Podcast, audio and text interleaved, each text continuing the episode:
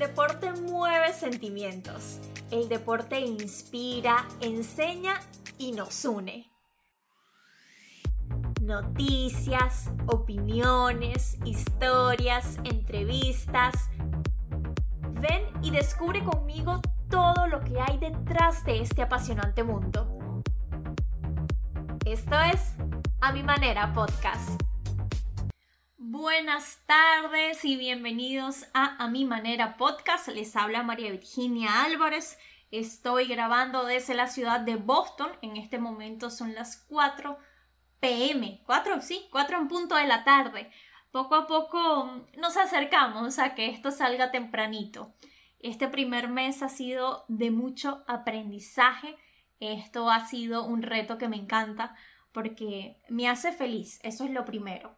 Y yo quería comenzar hoy diciendo o expresando lo agradecida de estar montada en este proceso, que en gran parte me está permitiendo mostrar cómo soy. La idea es que esto vaya evolucionando. Yo tengo muchos planes, eso sí, los de Dios son mejores que los míos y yo confío. Bueno, nos escuchamos en las distintas plataformas de audio, Spotify, Apple Podcast y Google Podcast. Gracias por estar aquí. Primero, vamos con un breve repaso por las noticias deportivas más destacadas hasta el momento, si tú, que me escuchas, aún no lo sabes.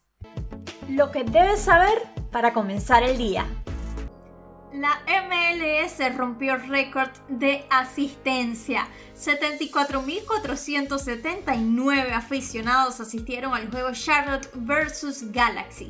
Fue el primer partido de la temporada en el Bank of America Stadium.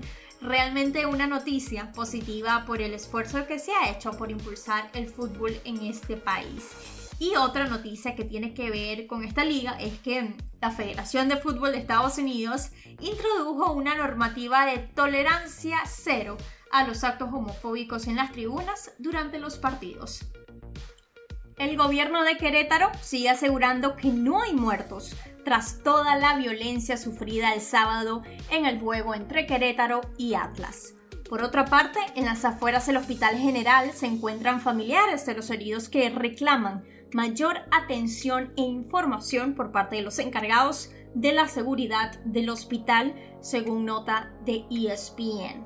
Además, dos días después, las autoridades aún no tienen detenidos, lo que sigue generando una lluvia de descontento, sobre todo por todas las imágenes que han circulado en las redes sociales. Por su parte, la FIFA se pronunció ayer y alentó a las autoridades a hacer justicia, mientras que los aficionados piden acciones de su parte también. El presidente de la Liga Mexicana informó esta tarde que la jornada 10 sí se va a jugar.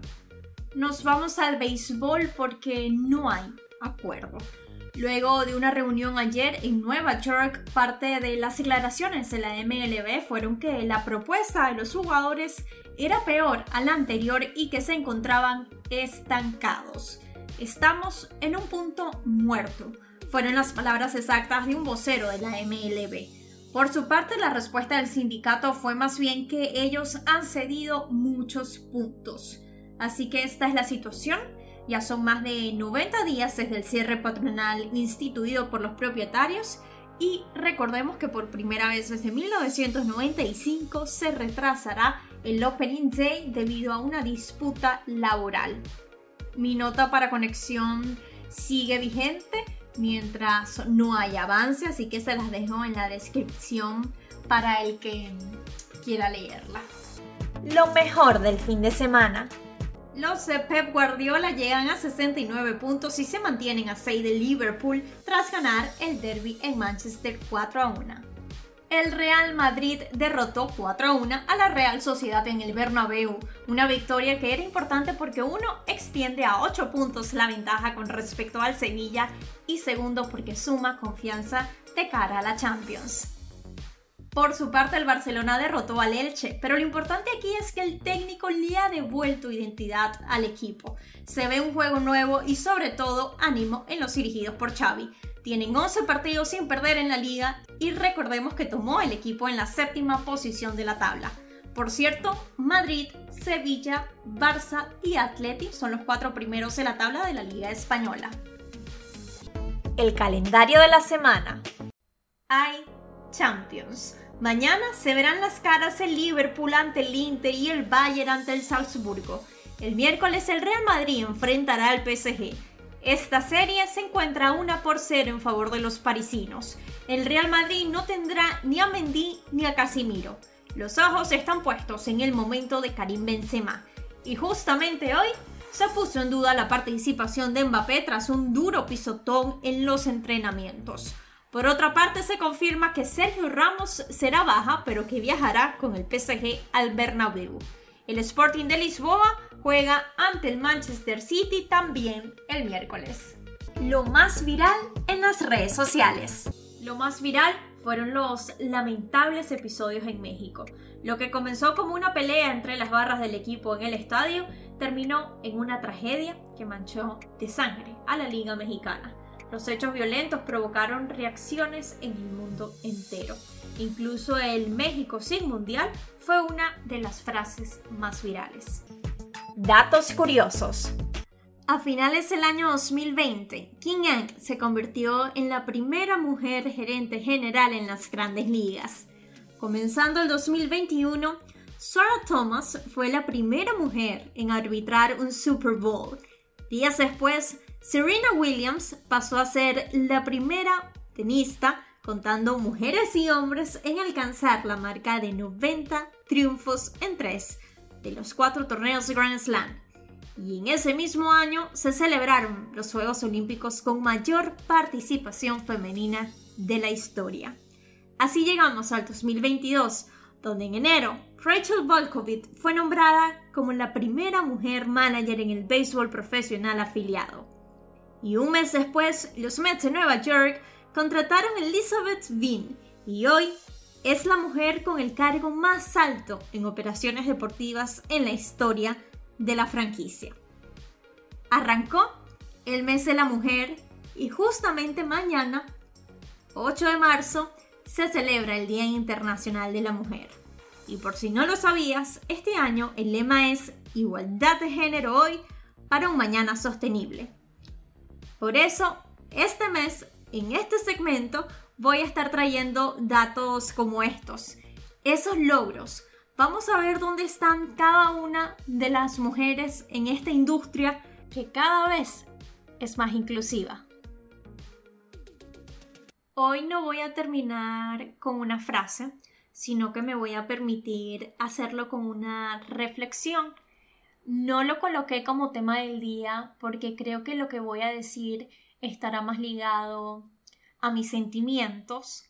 Entonces me voy a desligar un poquito tal vez de la formalidad y del periodismo a simplemente comunicarles unos pensamientos tal vez que tengo con respecto a lo que pasó en México en el fútbol mexicano el sábado.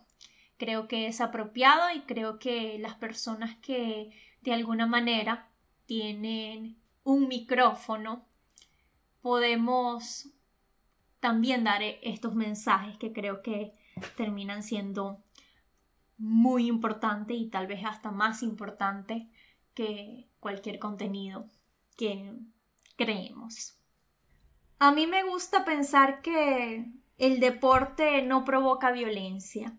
Creo que los que en verdad amamos este mundo lo vivimos con esa ilusión. De hecho, lo que sucedió en México me llevó a pensar en una nota que escribí para Conexión Deportiva sobre el papel que jugó las grandes ligas después del 11 de septiembre de 2001. Para ponerlos en contexto, fue ayudar a los ciudadanos a recuperarse de los atentados terroristas. Yo escribí esto, se los voy a leer. El deporte mueve sentimientos, construye puentes que nos unen. Ir a un estadio significa sentirse seguro y olvidarse de lo cotidiano, del mundo allá afuera, un lugar en el que te tranquilizas porque tu esperanza está puesta en los jugadores que defienden tu camiseta. El sábado en México la violencia se coleó entre los aficionados y sé que no es la primera vez, pero por eso es tan lamentable, porque se pudo evitar manchar de sangre este deporte. Se dice que se trata de un suceso que trasciende el ámbito del fútbol y refleja el comportamiento de una sociedad. Leí mucho sobre una sociedad desgastada y todos los sinónimos de esa palabra. Y yo no digo que no sea la realidad, pero me niego a que siga siendo así, porque duele que se cometan los mismos errores por intolerancia. Por eso esto nos debe invitar a reflexionar a todos, dentro y fuera del deporte, porque mm, si callamos, si dejamos pasar acontecimientos como estos porque ya pasaron unos días y la vida sigue, porque no me gusta leer noticias tristes o porque tal vez los medios dejaron de nombrarlos y las organizaciones siguieron adelante, aquí no avanza nadie y se seguirá con la sensación de una descomposición social. Aquí la solución no parece ser que no hayan barras visitantes en los estadios de México.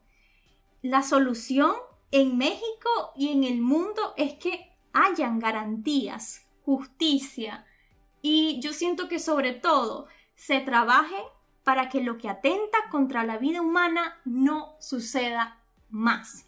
Esto pasa justamente mientras hay una guerra en otro país.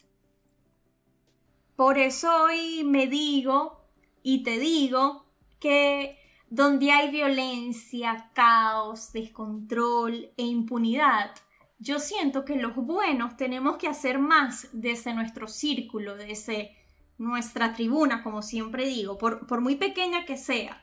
Quizás hablar de lo malo, pero para generar cambios. Que la mejor promoción sea la empatía y que los campos de juego en México y en el mundo sean lugares de encuentro y de unión como siempre han sido o es lo que me gusta creer. Por eso la pregunta hoy no debe ser hacia dónde vamos, que la vi mucho en las redes sociales y la he visto mucho en los últimos días desde que empezó la guerra en Ucrania sino más bien yo siento que debe ser hacia dónde queremos ir como sociedad, en el deporte y en la vida. Gracias por escucharme. Esto fue A Mi Manera Podcast. Feliz semana.